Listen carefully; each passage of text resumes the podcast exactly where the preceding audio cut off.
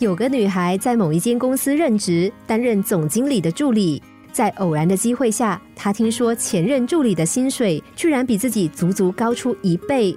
她又想起自己在这家公司服务已经三年，薪水却一直迟迟没有调整，让她感到很不是滋味。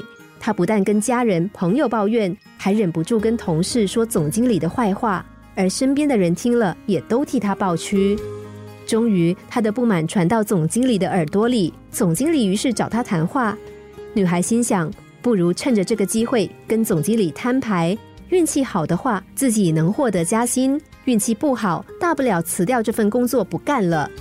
于是，她先发制人的对总经理说：“据我所知，你给前任助理的薪水足足比我高出一倍，我觉得很不公平。”总经理缓缓的说。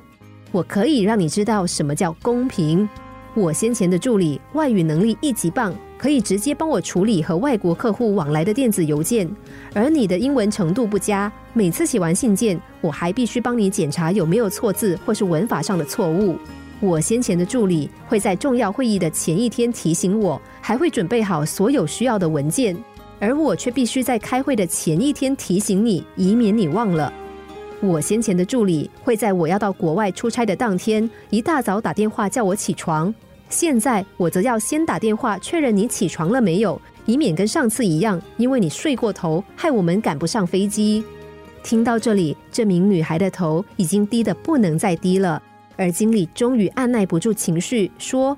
我先前的助理是真正的助理，请你这个助理，我啊却沦为助理的助理，所以我认为给你这样的薪水非常公平。故事中的女孩听了经理的话，至少还懂得自己错在哪里，惊觉自己的确能力不足，表现不佳。最糟糕的一种人，就是永远表现出千错万错都是别人的错。当他们抱怨薪水差、工作辛苦的时候，却没有想到自己对工作投入了多少心力，从来没有想过能不能对公司、对自己负责。